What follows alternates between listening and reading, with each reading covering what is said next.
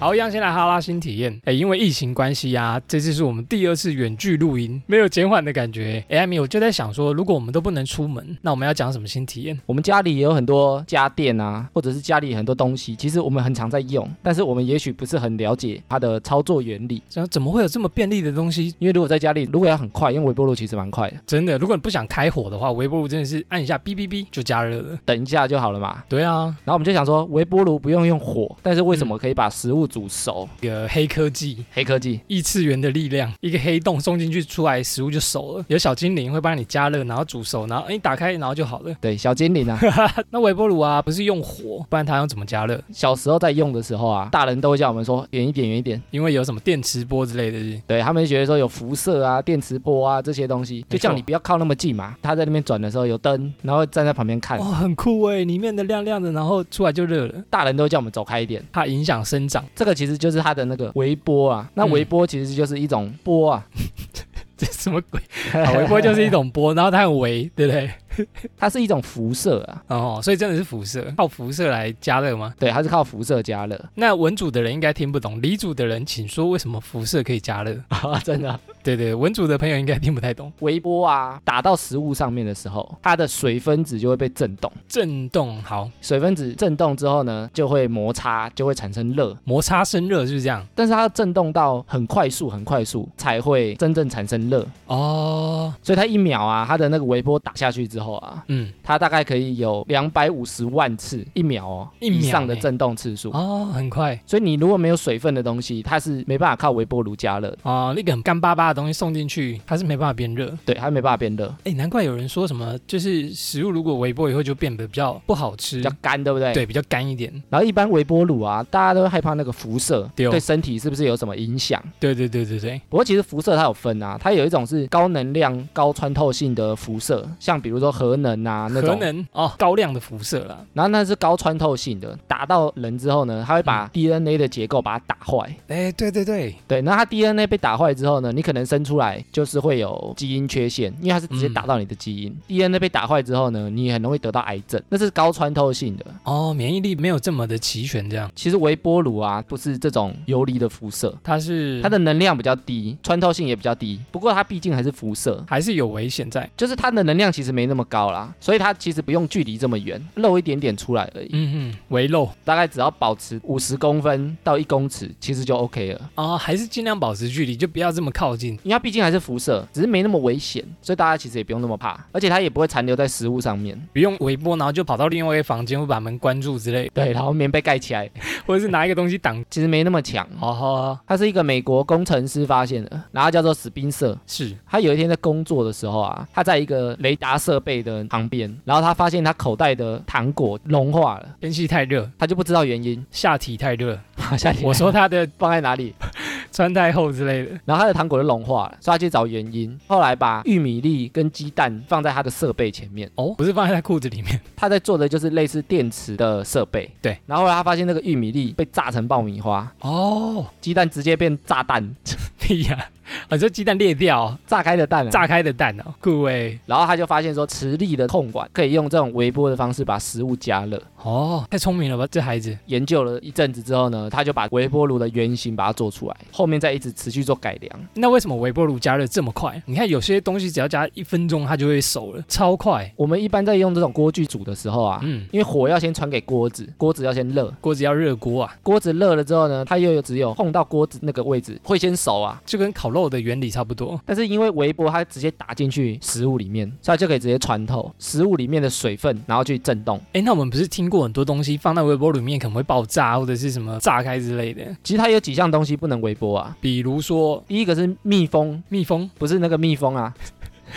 你说，密封我哦不知，道谁会把蜜蜂 因为它微波之后啊，水分就会变水蒸气，哦所以它的面积就会不一样大。是比如说我们去便利商店买东西，它就会把你的袋子把它割开嘛，对，它会割一道，至少不会让它全部封。对，它不是讨厌你 啊，我要把你的食物破坏掉，这样对，我讨厌你把它割破，不能让你完整的带走它，跟它一个输赢。是有道理的。其实没有割开也是可以加的，因为微波它会打得进去。对，但是因为封起来的东西，原本里面是水分，对啊那水分你把它加热之后，它变水蒸气，它的面积其实比较大，所以它就会嗯膨胀。那膨胀之后，如果你是整个封起来，膨胀到一个程度，它就会整个炸开。了解。然后还有一个鸡蛋也不行，鸡蛋，我想一下鸡蛋。整颗的鸡蛋啊，整颗的那如果敲一个它裂掉的嘞，裂掉的可以 吗？敲一个就留了整个都是，是不 是？对，如果比如说它有壳，水煮蛋也有时候也会这样哦，里面空间就是密闭的，加热到一个程度，它就会整个炸开，炸裂水煮蛋，有可能会炸哦。炸了，然后你就开始要慢慢插那个微波炉里面， 对，亲的很痛苦。OK，还有什么？然后有些塑胶跟容器啊，因为它的耐热程度有限，哦，我知道，一定要选择可以微波，盒子上面都会写可微波的东西，对对对，因为有些塑胶就是有些不能微波的，有些不行，因为你微波如果太热的话，可能会融化。啊嗯哼哼，玻璃反而是可以的，对不对？玻璃跟陶瓷可以，都可以吼，这种容器类的啊，嗯啊，纸杯其实也不行。比如说有些人喝咖啡，他可能会倒在纸杯，拿进去微波，其实纸杯是不行的，你就是等着要插微波炉这样，不是纸杯不会爆，不会吧？那怎么样？会怎样？纸杯是因为纸的材料嘛，为什么它会那个形状？其实它里面有放胶水把它粘起来，哦，所以你在喝的时候其实不会碰到那个胶水。不过你放进去微波之后，它有可能因为温度太高，然后有可能融化，有可能融到你的饮料里面，所以其实纸杯是不行的。得到一个小知识，大人会说碗盘旁边如果有一些金边的，其实也不金行。边啥孔金没有，有些盘子的最边边一圈很像金属的东西，那种其实不能微波。会怎么样？金属的东西你在微波会有电流，所以它就会短路，它会有火花，哎呦，哎，好像有看过这个画面哦，所以不行啊。所以比如说保温杯、铝箔纸或者是料理包，有点金属的，其实它都不能微波。难怪有人家讲说，为什么微波炉莫名其妙就起火，可能是容器不对，然后还有一个也不行，白开水也不行。白开水这样会变太热、太震动，有些人他可能会想说，不要煮开水，直接用马克杯装水放进去微波变热水，超快。但其实白开水不太能微波加热，比较好奇它会变这样，因为你水啊一般沸腾的时候，如果你是慢慢加热，对，它有可能到一百度的时候不会滚，水是一百度会沸腾嘛？对，巴拉巴拉巴拉巴拉这样，比如说，你如果用马克杯装水，你把它放进去微波炉里面，你有可能打开了之后发现说，哎，水怎么没有滚？因为水啊，它有一个现象叫做突然沸腾，就是突沸突然沸腾的状态现象。现象，手一拿一晃的时候，它就忽然滚，这么厉害很危险哦。哦吼，那就啪溢出来之类的，对，或者烫到你的手。会这样，完全不知道这个欸如果水分含量很低的东西啊，比如说馒头啊、干面啊这种东西，加水，没有啦，喷一点水啦，你就给它加点水在表面就好了。对，然后去微波，因为它会用这个东西去加热嘛，所以它就不会太干。哦，然后以前我们加热这些太干的东西，我们用餐巾纸加那开水铺在表面，哎呦然后放进去加热，你这样用出来就不会干干的。比较不会动到食物本身的那个水分。听你这样讲完，微波炉虽然小小的，但是它用处真的很多，很厉害。然后我们现在因为疫情在家，所以你常常会用微波炉微波食品来吃。虽然微波炉很方便啊，但它还是有很多实用的小技巧，大家注意哦，不要烤焦哦。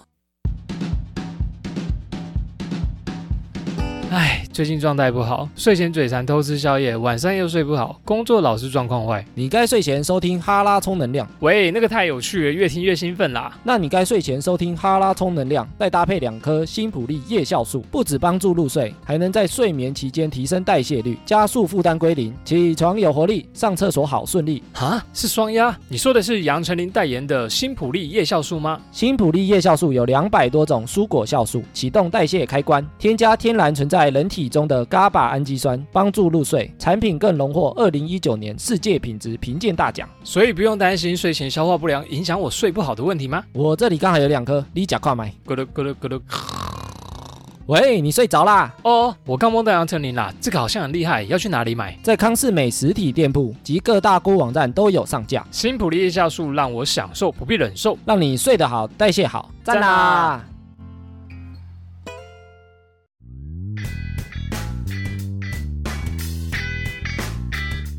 好，闲闲没事的多养，别忘每周充能量。欢迎收听哈拉充能量，我是瑞克拉。我是艾米，最近啊，我们宅在家没有事做的话，是不是都在追剧最近有个台剧很红，《火神的眼泪》，啊？真的，我就把它看完了。不是在讲那个消防员的故事吗？里面不是很多那个民众、家长或长官，嗯， 很多人讲说台湾雕，台湾刁民之多，然后里面最常出现的一句话就是说你要负责吗？你要负责吗？不管干嘛就呛一句你要负责吗？不然你来负你责 啊能。负责吗？不然你还做对不对？玻璃来，很很多人他没有要负责任，对，或者他本来就不用负责任的人，他就要别人负责这件事情，这种占比越来越高啊。它里面真的，你这样讲完很多例子，哎，就明明不是他要负责的事情啊，但他就要求人家说，呃，人死掉你要负责吗？或者是打火来不及，什么东西烧掉，你要负责吗？你害我们被骂，你要负责你要吗？负责害我们不能升官， 你要负责吗？好多要负责的东西哦，压力很大。很多这种不用负责任的人，但他就一直在威胁别人，那叫讲什么风凉话，是不是？其实他就是一种情绪勒索的话。所以哦这一集啊，就要来聊这个情绪勒索这个话题，哎，我记得我们前几集好像 EP 十集就十集以讲到内。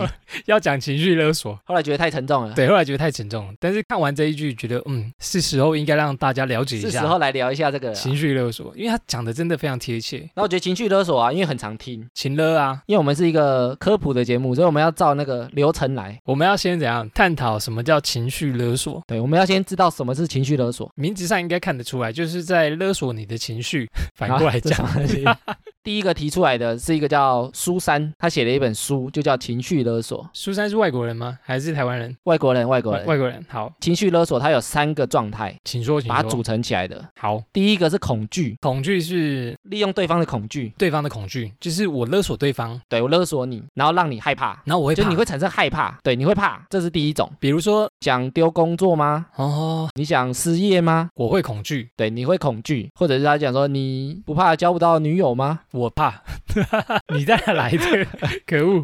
你这样你就交不到女朋友了啦。对对对，你就会怕嘛。人身攻击加情绪勒索，对，然后第二个是义务，义务是什么？他让对方产生有义务要做的事情，就这不是你的工作吗？这不是你工作范围吗？就是你好像有必须要做这件事情的义务，消防员就是应该抓蜜蜂啊，你有领政府的钱啊，你领我们的税金啊，你应该要做吧，不然我请你干嘛？第二种就是让人家有产生义务的感觉，哦了解就好像本来就是你该做的。啊，我应该做，因为这本来就是我的本分，好，我做。但有可能这不一定是你的本分啊，把它讲成好像是你应该要做的，你义务要做的。了解。然后第三种是罪恶感，比方说怎样罪恶感，就让你产生罪恶感。比如说，人死掉了，你要负责吗？哦人死掉了，你都不会内疚吗？是，我害死的吗？是我没有做，所以我才会害死他们。你不衷心救他，人死了，你不会感到罪恶吗？哦，我会觉得都是我的错，好，都是我的错。，对他让人家觉得说，如果你不做之后有错，就是你要担。天哪，所以他主要就是透过这三种恐惧、义务跟罪恶感去勒索对方。听起来好像都很严重。其实这是人性啊，感到这三个东西的时候，你就有点害怕，你就有点觉得说，对啊哎我是不是应该做，或者是我不做，我这个责任怎么办？对我不能让事情变成那样。对，然后你就有可能会因为他讲的某些话而去做了不一定是你要做的事情。对对，所以他们这种勒索通常就会产生在要别人来解决自己的困难，然后当做目的，哦吼，但是不是他自己做，所以他勒索别人去做。哎，哪些场景比较容易产生情绪勒索？普遍的有几个啊，第一个请是说家庭，家庭怎样？你说爸妈跟小孩子， 或者是兄弟姐妹之嗯间，或者是亲戚，他就会讲说，哎，你希望得到爸妈的欢心嘛，你希望得到他们的肯定嘛。对，所以我们小时候也被教育说，我们要孝顺父母啊。我们在华人文化那一集 有讲到，有有有有有，我们害怕爸妈失望，所以对我们会想顺从他们的期望。就是要成为呃资优生，我就是考试一定要考一百分。家长很容易情绪勒索小孩，就是这样，无形中的就给小孩子一些情绪勒索，他觉得他是理所当然的嘛。通常都是这样啊。你是我小孩是应该的，比如说，早知道不要生你，早知道把你 射在墙壁。你帮我讲出来，因为我那时候在想说，哎、可能会有小朋友在听，不太敢讲， 笑死。或者是说你长大翅膀就硬了，对啊，翅膀硬了讲不听好啦，我牺牲这么多时间，牺牲这么多金钱，你怎么会这样对我？你就是要按照我的方式去长大，家长也会讲说，算了，随便你，激将法啊、激将法，所以很常发生在爸妈跟小孩子。不听我的话，或者是说我都是为你好，哎其实这都是情绪勒索。我最近在看那个韩剧叫《上流战争》，女儿很想要学音乐，但是妈妈就是因为有一些因素，然后不想让女儿学音乐，然后妈妈跟她讲说，如果你想学音乐的话，你下一次再提到音乐就是我死了之后。就是勒索嘛，可是女儿到最后还是不理他， 就去去学音乐。他觉得你就是讲一讲而已。然后第二种就是职场，职场呢，上司对下属，职场也有很多隐形的情绪勒索啊，比如说大家就会为了生计的问题，很容易忽视啊。比如说，老板可能会暗示要你加班，你应该要做什么事情。对，比如说你要加班，你要把嗯这件事情做完，你要帮公司赚钱，哦，或者是你要升迁，你要加薪，你要做什么事情。可是你只领二十二 OK，你却要做很多人的工作。也会用上面的一些方式，比如说让你恐惧，让你有丢工作的恐惧。比如说跟你讲说你不做的话，还有很多人要做。对啊，这就是勒索的话嘛，或者是让你有义务感的，比如说，哎，这个职位的人就是要做这么多事情。嗯哼哼那你可能觉得得说，哎，那我领的钱这么少，这是应当的啦，大年家都轻这人就样，是要吃苦啊。不然你不要做啊，对不对？对啊，现在工作这么难找，反正要找工作人这么多，你不做也没关系啊，我再找下一个就好了。然后让你产生罪恶感，他会操作。那你看其他人都在做啊，就你不做，那我要怎么跟其他人交代？对啊，那你就有罪恶感。嗯哼，大家都加班到十点，你一个人六点就要走。就想走，不对吧？对啊，他就会用这种勒索的方式。哦，如果你还想继续领薪水的话，你就只能加班了。对，所以在职场上也会产生情绪勒索就，老板跟下属、同事之间会不会也有？也会有啊。同事可能会我的工作量给你做嘛，哎、老鸟丢给菜鸟，哎、就是职场霸凌也很多是情绪勒索来，会不会？有些都是啊，他就是利用上面那三个状态啊。哦，工作丢给你，你不做的话，他就说啊，现在的新人怎么这么烂啊，不耐操啊，这些。哦，我是新人，我应该要做好。然后另外就是校园，校园啊，比如说朋友跟朋友间，之前有个例子啊，就是霸凌他的人拿十块，然后给他去跑腿，就要买五十块的东西。校园通常会有几个步骤。第一种就是他会先对你生气，觉得说你不做，那你可能会遭遇到被我们揍啊、被我打、啊、这种，你不做，害我怕们。就联合其他人来孤立你，不听话。孤立你是第二步骤啊，就是啊，不小心讲到第二个他可能会先不理你啊，然后对联合其他人来孤立你，哦，因为害怕你没朋友嘛，对，害怕你变成边缘人，边 缘人。对，我觉得很多是这样子欸诶，然后他如果再联合其他的人来孤立你，那你就对更害怕。我就会去屈服在他恶势力底下。校园也有，那感情会不会也有遇到？没有，我觉得感情反而没那么长哎、欸，哪里吵架不会吗？比如说啊，不然分手啊，这个算不算？这个算。算哈，我觉得蛮长的啊，感情蛮长的啊。但是我觉得感情结婚比较会，什么意思啊？结婚，这些情绪勒索啊，它有一个共通点，请说。就是他的关系比较难切断，哦，你说你暂时还摆脱不掉这段关系，比较难切断啊。他是你爸妈嘛，你不太可能会真的断绝父子关系、或什哦懂么你意思了。兄弟姐妹的关系。嗯哼，然后你工作，因为它是跟于生计有关系，你不可能马上离职辞。掉工作，对你可能辞掉工作你就没钱了，对，或者你的职位你已经花了很多时间爬到这个位你置要，不容易升到主任。觉得说好像没那么简单可以抽离，哦，你可能有房贷要缴，车贷要缴，你没办法说离就离。对对对，很多无形的压力在你背后。对啊，那校园你又不可能随时转学校，转学，你又不可能转班。对，还是会遇到他们。对啊，如果老师、学生，你每天都会碰到啊。对啊，哦，所以我觉得感情比较不容易遇到，随时可以分手，比较快啊。一讲，然后我们就可以分手。对，但是结婚就不太一样，因为结婚它的拘束比较多，你可能分手会有赡养费啊、小孩。啊，就程序也麻钱烦啊啊。对，所以结婚比感情，我觉得更容易遇到情绪勒索。嗯哼，了解，对，所以它的共通点就是它的关系是很难切断，切断的，OK，那很难切断，你就没什么选择的余地。就只能屈服在他的恶势力底下。对，因为你这段时间都一定要跟他相处。嗯哼，比如说他是我爸妈，我就一辈子是我爸妈，我不能换 一对个啊爸妈嘛。没办法欸，重新投胎， 人生重来枪。对，所以这种不太能选择的余地，就比较容易被勒索啊。哦吼，你只要有选择空间的时候啊，我就很容易脱离这个连你接。可以不用照他们说的做，对，比如说你要勒索我，我不给你钱，我就走掉了，我也不会跟你哦对啊联络，那我干 嘛？我才理你嘞。 对啊，对，我干嘛被勒索？ 对啊，神经，你去找下一个。现在这种不容易被切断的啊，它其实对也慢慢延伸出来，比如说延伸到这种酸民，酸民，你说网络上的酸民吗？比如说粉丝啦，怎粉么样丝有些也会这样，比如说粉丝会去勒索他的偶像啊，或者是一些公众人物啊，比如说韩国艺人，对，还有勒索，觉得说，哎，你怎么长那么丑啊？你应该穿露一点吧？你怎么接这种戏？你怎么这么不好笑？你不能说你是台湾人。不能表达你的政治立场啊，你不能表达你支持谁啊，没错没错，因为立场不同，他们就会觉得你就是要应该这个样子。或者你应该要出来讲什么啊？对，政府其实也很容易被勒索，你说被民众吗？也是酸民，酸民勒索。对啊，没有，因为他们有票嘛，他们要投票嘛，那他们要靠他，你再这样，我就不投给你喽。对啊，他就会勒索他。下一届换人，所以像我们这种自媒体的经营者啊，我们有时候也会被勒索到。给你一颗心，然后跟你讲说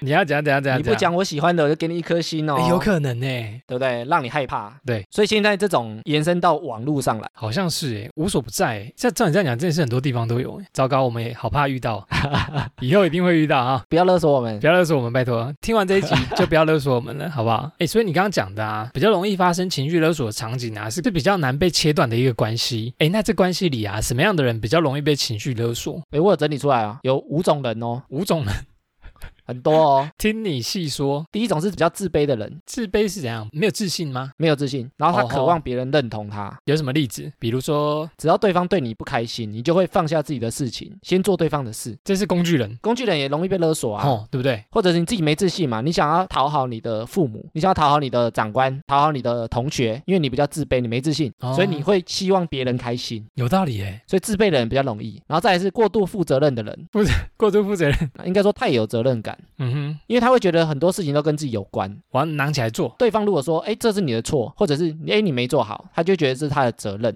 我是超级英雄，我应该救每个人，我应该维护世界和平。但是这种人其实也不是说他是坏事，但是要看出他遇到哪一种人。他如果遇到的是那种想卸责的，或者是觉得哎你做我就不用做，我就轻松的，哦这种就会容易被情绪勒索。嗯哼哼，然后再来是比较贬义自己的人，贬义什么意思？觉得我不够好啊，是我还不够好，一定是我不好，又 来，是我不够好，所以他会怎样听别人家？因为他觉得自己不够好啊，所以他会觉得自己差，对所以他会觉得自己很没有用。比如说别人跟我讲说我怎么这么烂，我应该考一百分，我就会觉得说哇，对我就是太烂了，所以我应该更努力，每天都应该二十四小时都在读书学习一堆东西，不应该有休闲的时间。对，或者是我就要做这些事情来证明我自己，我是可以的，我不是烂人，或者是他会觉得说我就是那么烂，所以我只能做这些事情，嗯哼，我就是这么弱，所以我就只能帮大家跑腿。哦，懂了或者是我在公司里就是小职员，我就只能做这些杂事。平民老百姓只能帮上流社会的人，就是捡捡垃圾，帮他提鞋子，对啊，所以他就可能去捡这些其他人不想做的事情啊，阶级就有可能被分明出来、划分出来，这样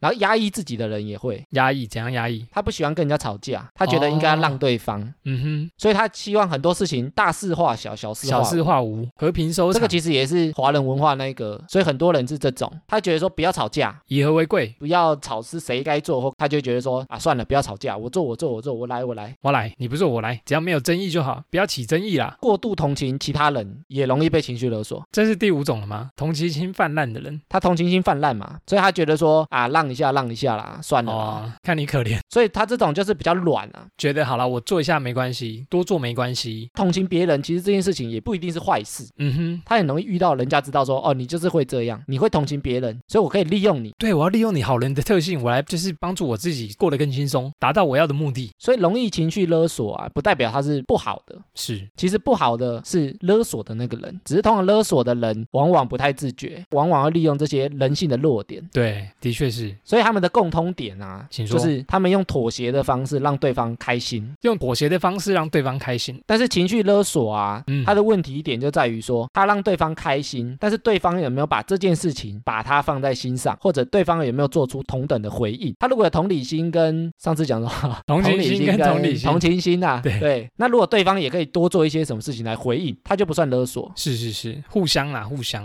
因为勒索有点像逼着走啦。哎，如果像我们呐、比如说我们或者是听众啊，如果有感受到说，哎、我好像被情绪勒索了，哎，有没有什么方法我可以摆脱情绪勒索？我觉得摆脱情绪勒索啊，嗯，我觉得第一个就是要知道对方是不是勒索者，要怎么知道？因为勒索者啊，他不会善罢甘休，一直勒，一直勒， 他就一直勒你。一直勒你，笑死。你要先知道，如果他是勒索者，他是没有办法被满足的，嗯嗯，因为你可能会配合他一次两次。哦，你的意思是说这种情况会一而再再而三的发生？你被勒索的人，你可能会觉得说，好、啊，我这一次配合你啦，或者是我配合你一次两次，但是你可以去观察对方他怎么回应你。嗯哼，比如说你的同事，他可能因为今天晚上刚好有约，他希望你帮他分担一些工作量，哦，然后让他今天可以出去。对，但你可以看他后续嘛，也许这一次是你帮他一个忙，但你不知道他是不是被勒索了。对，但你可以看他后续啊，他是不是有你跟我调一次班，那我下次我还你一次。我也是，我请你吃个饭啊、哦，看他的回应。他如果觉得说啊，理所当然的，你是我下属。你是菜鸟哎、我是老鸟，你这种新人就是应该吃苦。如果对方是这种回应方式，你就知道说他是勒索者。诶有时候对方会觉得啊，你答应了，你就是可以勒索的人，然后就下次就是啊，我有事我就找你，反正这个人好讲话，就会变成这样。所以，如果你知道对方是勒索嗯者，你要先判断对方是不是勒索者啦。哦，对，判断那如果他是勒索者的话，他其实没办嗯法被满足，他就觉得我就比你好，我就比你厉害，所以我就可以勒索你，没错。他没办法被满足，所以你就不要一直做这件事情，减少付出更多怎，样适时的拒绝，得不到你要的东西啦。他就你这样做是应该再来就是说，你要去停止做这样的动作。怎样的做，你就妥协于他的动作，可是很难呐、啊对不对？重点就是很难讲。前面有讲说那些关系都不好切断，哎呀，比如说你爸跟你讲说你要考一百分，成绩要好，说我不要，我长大了不要管我，很难讲出口。自私的先拉回到自己啦。被情绪勒索的感觉，他心情一定不是很好受，是他，才会有这个样的感觉。他如果觉得自己可以做，他就不会觉得被勒索啦。嗯哼，慢慢被勒索的事情，慢慢把它抽离，或者用别的应对方式去回应他，高 EQ 的方式跟同事讲说，可能你也有你的难处，没办法加班然后再来啊，你要去承担一段时间被抗这样议跟控诉。哦，有可能会被冷落，或者是对方不爽你，或者是对方觉得你这个人奇怪。对，但是你如果不这样做，你就是会一辈子被勒索。哦，的确是这样子啊，就你要么就忍一段时因为间，你都不反抗嘛，就觉得你是可以接受的这样。你如果都不反抗，你就一辈子被勒索。哎呀、啊，你反抗可能是人家就觉得说，哎，他可能也许不是很那么好讲话，或者嗯哼他不容易被勒索，也许就不会来勒索你了嘛。他去找其他可以勒索的人，他去找其他好欺负的人嘛。没错，然后再来就是有些被勒索的人啊，他很容易卡在那个场景里，卡在场景里。比如说他在职场上被勒索，但是他就没办法离职，那其实你可以想办法先离开那个现场，哦或者是离开这个职位，你可以想办法去做这件事情，调部门，或者是远离这同事，调组别，或者是直接换公司啊。直接离职。或者你在家庭里，也许你如果有能力，你就搬出去住啊，搬出去住也是一个方式啊。对，时间来换这个空间啊，因为你在这个空间里，你就很容易跟他碰得到，就是两个一定会有什么争执的过程，或者是不爽的过因程。为你碰到面，他就很容易勒索你嘛，你就让碰面的时间、嗯碰面的发生可能性降低。突然想到，那婆媳问题也很常是这样子哦。比如说，蛮常遇到的问题就是婆婆跟媳妇一起住，然后就是因为住在一起，常常会有这种啊，你就是应该拖地啊、起床啊，把家里照顾好。难怪这么多媳对妇啊不想跟婆婆一起住。其实它就是缓解的一种方式啊，然后再来是找到不一样的沟通方式去回应对方。哎呦，这个蛮重要的哦。对啊，不要他讲什么你就照做，他讲什么你就照做。你其实可以跟他去沟通，你要反抗吗？因为很多人可能就是没有沟通，就直接照着做，就吞了啊。就直接先讲。所以其实最好的方式是跟对方沟通，然后找到一种相处的模式跟合作的模式。平衡的模，双方都可以接受的模式。因为我觉得会被勒索的人，他都是比较属于有点弱势的人，嗯，所以我们不能当个弱势的人，我们要当个勒索别人的人，不是啊？，我们要当个强势的人这些被勒索的人啊，嗯吗？他可以适度的画出自己的底线，哦，然后让你说人家知道，你不要跨这条线哦，跨出这条线我就真的不能接受。比如说我的接受点是什么嘛，嗯哼，啊，结果他把这条线画很近，这条线画超低了，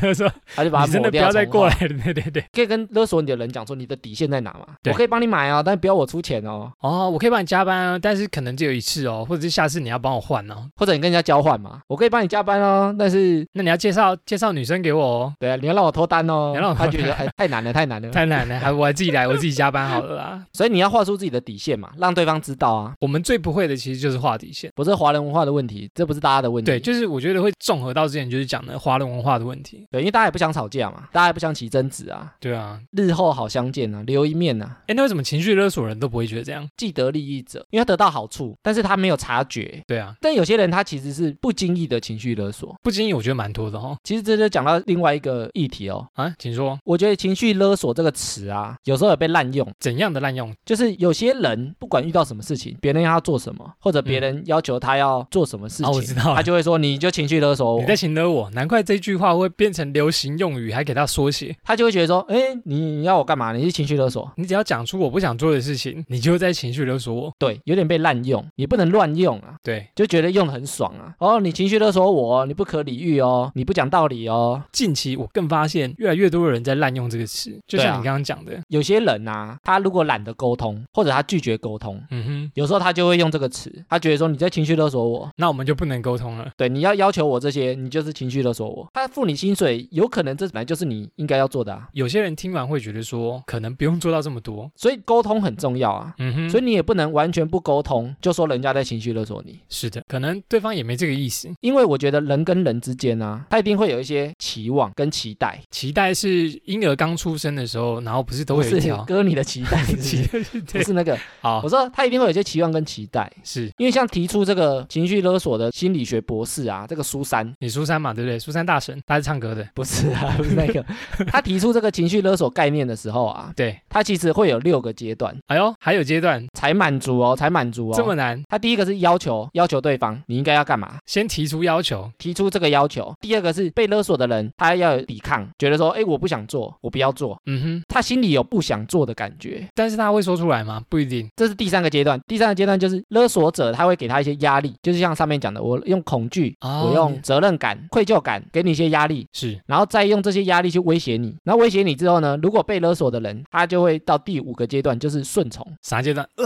我因为感受到这些压力，我被威胁了，所以我就顺从你。我不想造成那样子的结果，所以好，我只能听你的话做，我就去做你想要做的事情，第六个就是一直重复这个循环，一直变奴隶，一直被勒索。 走完这个过程，是其实他才满足情绪勒索。对，因为他那个过程比较硬。你如果用白话的方式讲，请说，如果你不照我的方式做，那我就让你不是很好过。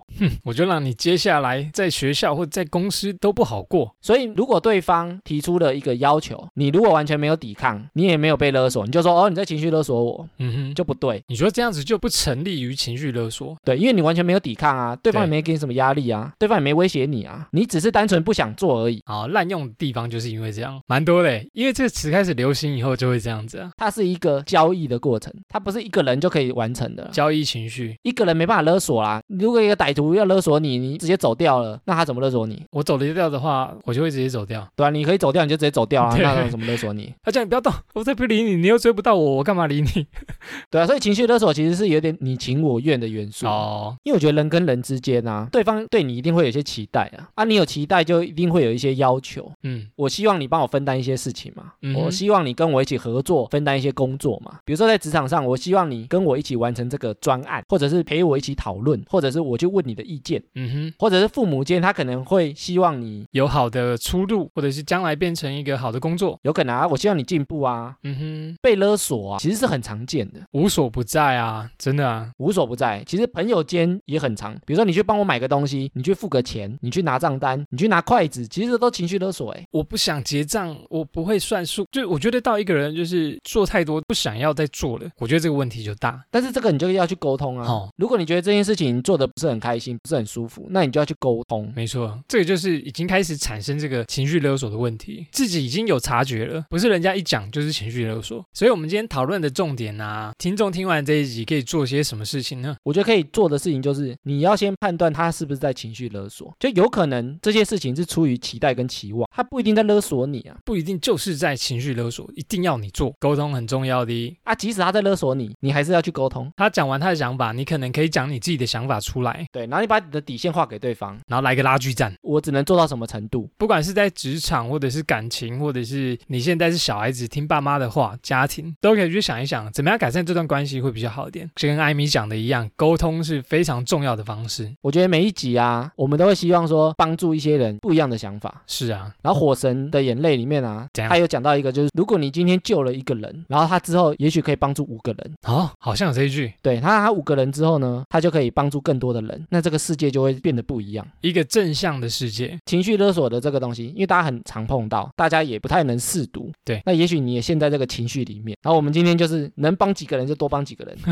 刚好做了一件好事，这个世界就是正向的能量会一直循环。但如果你今天做了一件坏事，负能量就会一直发泄在下一个人身上。功德心那一集有讲到哦，哎呦，好像你最是喜欢的哦。那一集哦，好，对对对对对，互相影响，互相感染嘛。那一集可以去听啊，不错。 OK，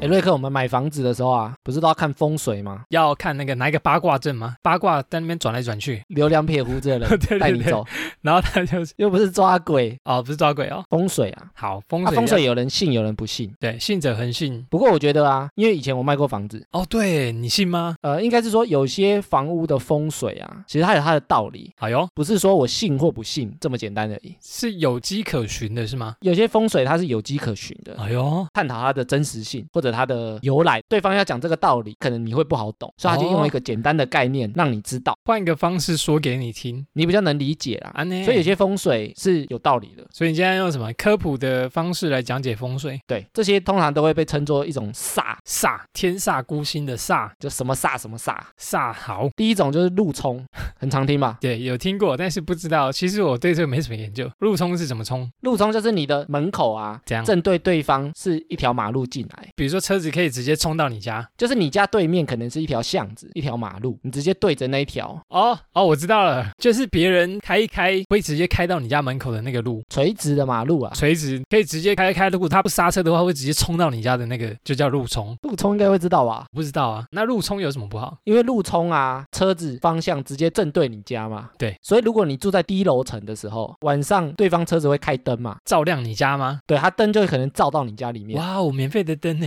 不是，是因笑为死你会一闪一闪的，因为车子哦不会一直面对你家嘛，所以你就会一闪一闪一闪的。哦，一闪一闪亮晶晶，对，所以你就会觉得有点精神不宁。满天都是小星星。所以路冲一般来讲啊，对住家不好的是低楼层，其实高楼层没有路冲的问题。哦，因为照不到灯，照不到对，因为照不到嘛。西。而且低楼层如果是一楼啊，路冲有可能对方没有刹车，直接冲到你家， 对对对，直接我冲刚进去。我刚刚就觉得他就一直开一直开，如果他晃神或者是干嘛的话，可能直接冲到你。哎，很多新闻啊，比如说便利商店槟榔摊什么直接对对冲进去，对对车子直接冲进去，这个有可能就是这样，所以你就是因为路冲嘛，位置不对对，所以路冲呢只有低楼层有路冲。哦，如果高楼层你去买房子住十楼，人家跟你说，哎、这个路冲哦，其实那根本没影会响，有一台车子飞进来哦， 怎么可能对不对？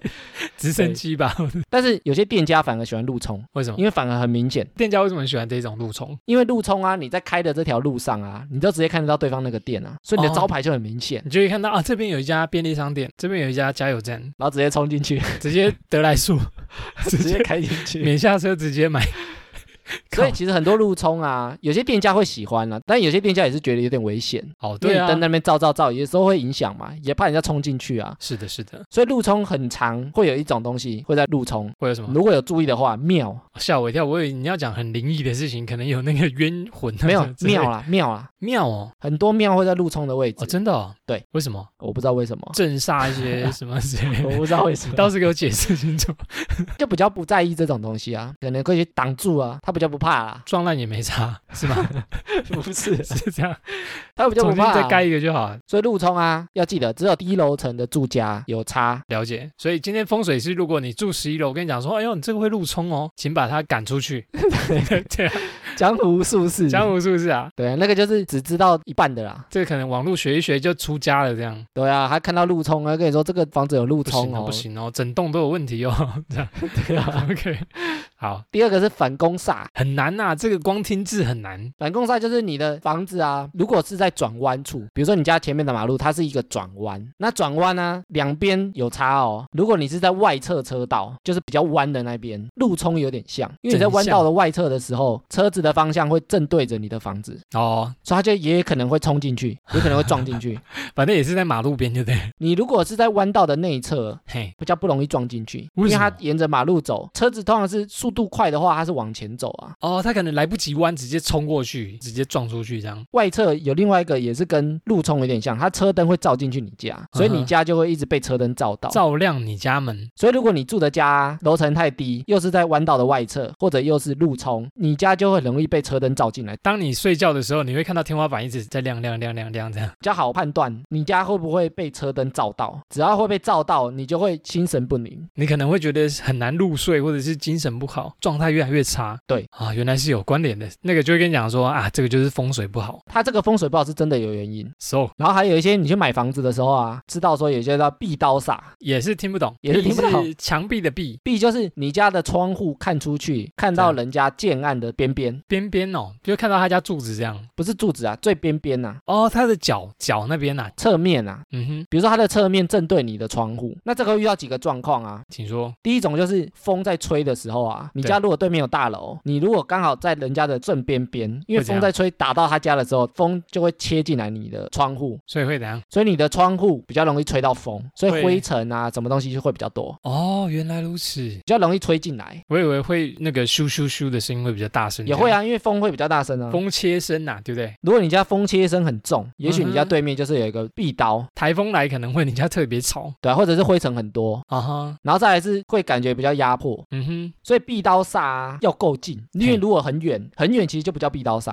呵呵呵，因为很远它风怎么吹根本不会影响到你啊。就马上其他地方飞掉了这样。对，所以避刀煞只有很近的时候有避刀煞。哦吼，所以如果有些房仲啊，然后那个超远的说，哎，这个有避刀煞啊，你不要买这边，那个也是不专专业的，哦，因为你要知道它的原因呐、啊有安全的距离其实就 OK，就不到必要撒。对对对，然后再来啊，有些房子你如果住在那个车道的正上方，比如说一楼是车道下去，你住在车道的正上方，会怎样？就是下面是空空的嘛。车道是往停车场的方向加地下对停车场，然后你是要开下去的那个车道，对，然后你你的房子可能就在那个车道上面啊，会怎样？它一般叫做抬轿屋，还叫哦，有像呢，有像呢，抬轿屋有点像棺材啊底，下 靠对不对？哦，轿子上面了，然后下面就空空的哎啦。所以它在风水上来讲就是不是很吉利。好哟，但是其实它对于居住来讲啊，嘿因为你下面是空空的，所以你踩起来其实有点空空的感觉。哦，然后再来是车道要下去啊，因为它也会开灯，所以它也会照到你 家。又被照。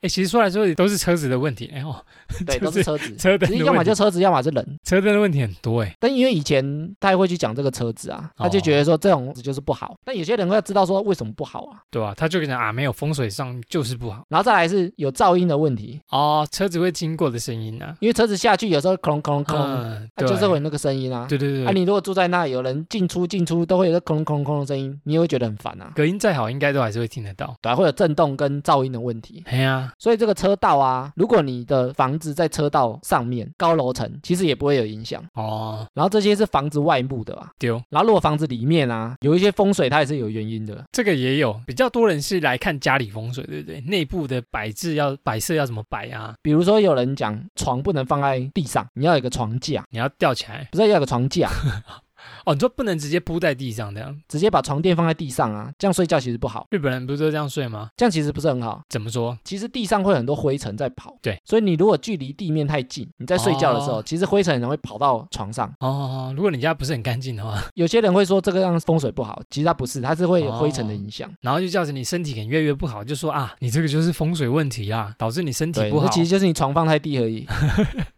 这么好理解啊？有些人会讲说，因为家里有时候会有那个梁梁柱啊，哦，有诶，有些人会特意把梁柱给它包起来，床不能上面有叫压梁啊，对对对，会压迫或者感啊头顶嘛上面不能有梁，一个是压迫感，另外一个其实也是灰尘。是什么？会容易掉下来，对，因为你看那个梁柱的侧面，有时候会长蜘蛛网，很它多会啊有灰尘，对啊，对不对？结蜘蛛网在那个地方，对啊，啊，如果你睡在那个正下方，那对灰尘什么都直接吹到那，就直接往下吹，就会又吹到你的脸上，开个电风扇，然后那个灰尘全部都是往你底下这样，你嘴巴吃就吹到梁，柱之后，然后再掉下来，所以你整个晚上睡觉就一直在 吃那些你东在西，吹人。然后又觉得身体不好，我今天嘴巴好干哦，为什么感觉很干的感觉？然后你身体不好，然后人家来看说，哦，你就是风水不好啊，其实所以嗯那个是有原因你的。的床上面不能对梁柱，风水问题啦。这个风水其实它有原因啊，了解，然后还有你的床后面不能是窗户，为什么？也是因为灰尘， 不是灰尘，或者是哦吓你的我一跳，床不能正对着窗户，你睡觉的位置不能正对着窗户，呃，会有人爬进来，很危险，因为你起床的时候很容易被吓到，被外面的人吓到，被谁吓到外？面不一定有人啦， 对啊，那被谁？外面有可能有东西，但是你有可能把它认成人，哎你有可能以为是哦鬼。哼哼哼，因为你在睡觉的时候精神不是很好，捕风捉影，见缝插针，看到黑影就开枪。如果你的床后面是窗户，你开窗户的时候风吹进来，直接吹你头顶，也很容易头痛，你的天灵盖就着凉了， 叫吹风。就吹风，受寒了。所以其实它都是有一些道理在的。哦，酷！哎，不是也有人讲说床不能对厕所，对着马桶，有啊，它是怎样？它也是把它讲成一种风水嘛。对啊，对啊，其实它就是因为你在睡觉的时候，嗯，你如果有人去上厕所，啊，你冲水，你对着马桶就会很吵啊。就这样吗？ 其实就是这个原因，听起来怎么感觉好像很普通啊？ 就是不是？就是应会该吵是到说人，其实这些风水啊都是有原因的哦，有迹可循啊。啊。你要知道这些原因，他只是把它讲成是他就是要风水不好，哦哈哈，但如果不这样讲，你可能会听不进去嘛。他可能讲太多字了 啊、他可能直接讲个马桶煞，这个是什么煞什么煞什么煞啊？你不要这样做啊，就对了。而且听起来又很像很专业，对不很对？厉害呢，师傅好厉害， 是是这样。子吗？ 其实他就是一些生活小常识，他也。是他的师傅告诉他的，自古流传下来这样。也许他也不知道，其实这些东西都是一些生活小常识，嗯哼哼哼，所以我们要知道这些生活小常识，不会被这些风水迷信。没有听你讲这个之前，我就觉得哦，他这个就是风水。那他之所以这个，可能就是以前流传下来就是这样子，现在才知道原来是灰尘跟车灯，还有什么，还有什么马桶声哦，还有风啊， 还有风，大概就是这几个方向。其实它就是你居住的舒适度啊。是是是，酷。好，接下来听众回复留言时间。这一次呢，我们来回复 Mixbox 上面的留言。首先呢，在失恋老梗台词这一集，梦如说呢，分析的很正确啊，每听一集都能学到东西，超棒的。觉得艾米像女童只是第一印象啦，不是批评哟。哎，你看说女童的就是他抓到了，终于发现了，不过我们没有生气啊，我们也觉得很特别而已。不会觉得怎么样了，就觉得是有趣的留言。对，再来暖暖说呢，闺蜜最近失恋了，我很想安慰她，却开不了口。对于渣男呢，既生气又无可奈何，因为伤害已经造成了，难过 ing，闺蜜被渣男应该是被渣男伤害了，棒散了，就认清楚她的对象可能是个渣男，然后分手了。刚好这集可以用，可以知道怎么安慰他。然后她可能就开始讨厌渣男，也不错啦，认清渣 讨男厌，渣对啊，很好啊、哎认清渣男也不错啊，知道说分开也是好事啊，分开不见得是坏事、啊。对啊，艾米之前有讲说，最怕你分手，然后下一个又找渣男， 你始终都对喜欢渣男。学到一点东西就好了。没错，好，再来下一个 Yoshiko，他觉得啊，下一个一定会更烂，为何要一直找下一位呢？然后越找越烂越渣。Yoshiko 呢说他说话比较狠啊，他说想一想啊，一个人也是可以很好的啊。失恋的时候呢，到处出国走走旅游，很快就忘 了，对爱情不敢再爱的朋友，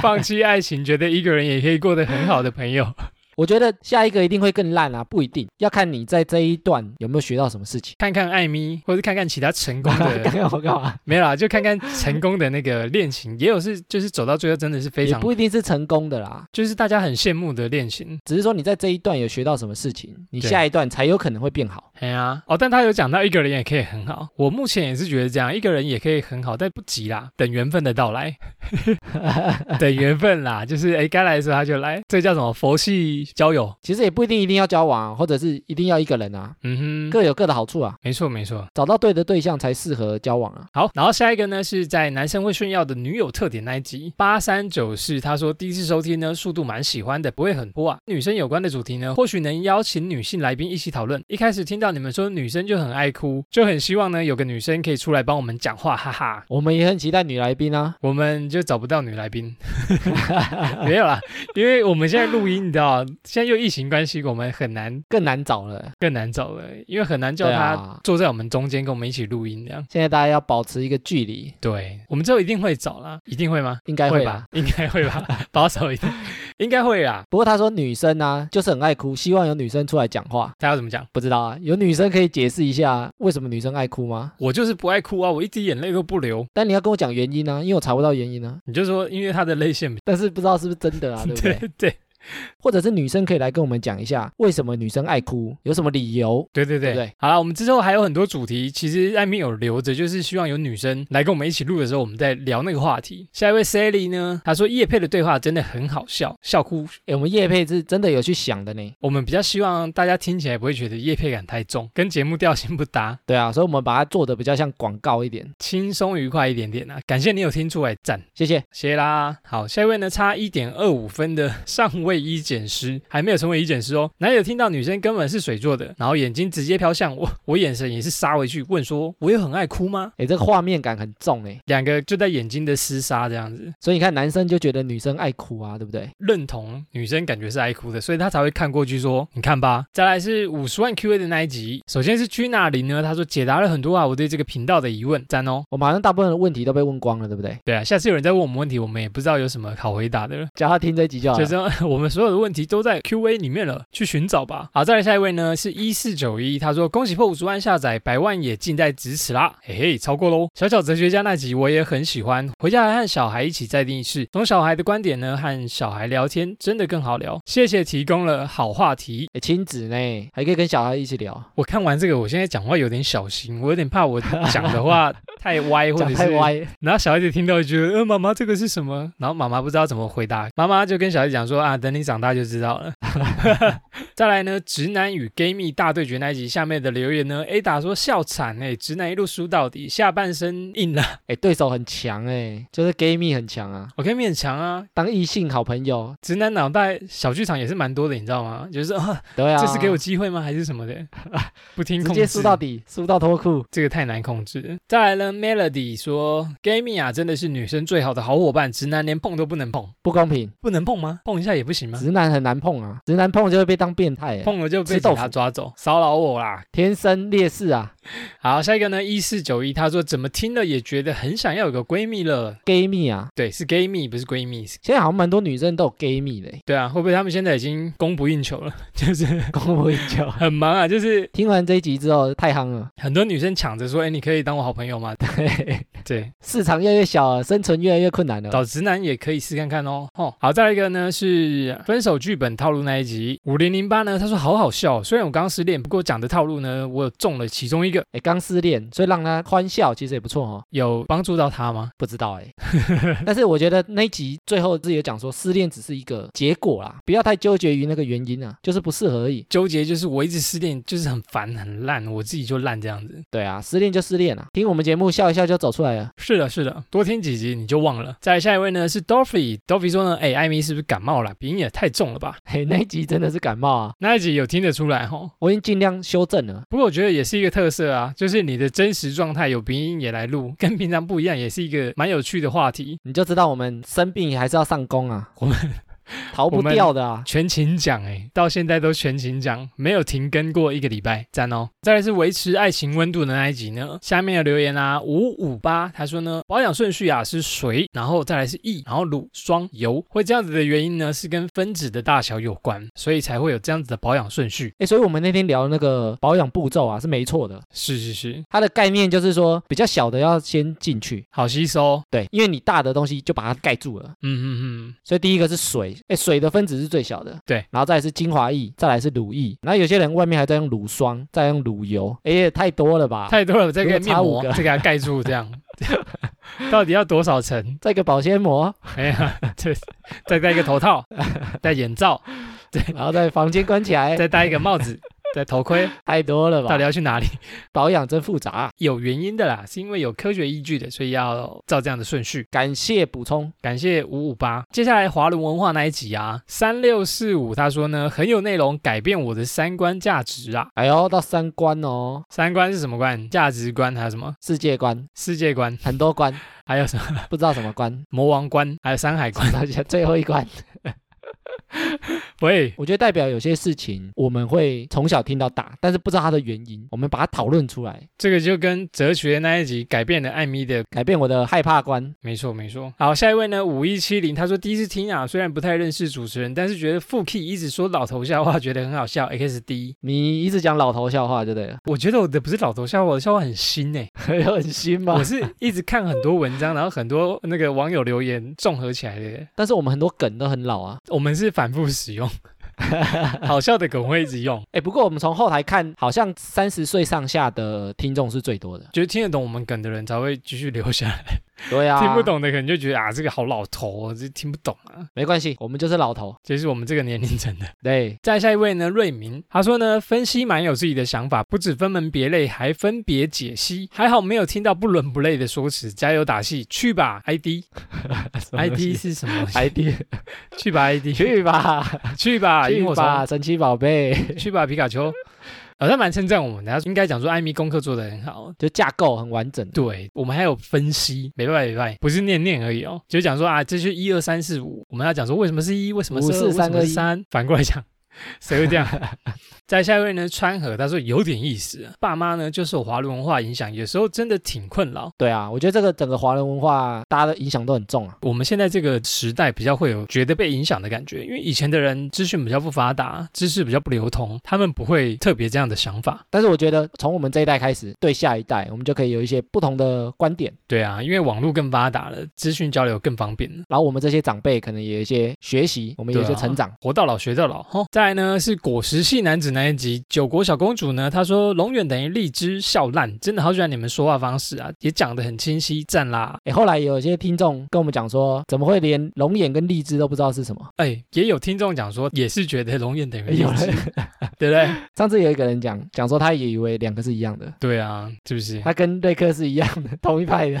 不一样的观点去那个探寻一下。然后我们今天录的这一集啊，疫情啊还是没有减缓，不知道这集上架的时候疫情是怎么样了。但是希望这期间呢，大家还是注意疫情的发展，多多洗手，然后安全距离也要保持。小心安全啊！对啊，注意安全呐、偶尔不出去玩没关系啦，健康最重要。好，那以上就是本集的哈拉充能量。原则上呢，周一、周四更新。喜欢我们频道呢，可以到到 Facebook、IG 搜寻节目名称“哈拉充能量”来跟我们留言互动。那有 Apple Podcast 的朋友呢，可以给我们五星留言，之后在节目上会回复听众朋友的留言。最后呢，不管在什么平台收听，别忘了帮我们订阅、推广。以上就这样啦，我是瑞克啦，我是艾米。谢谢大家喽，拜拜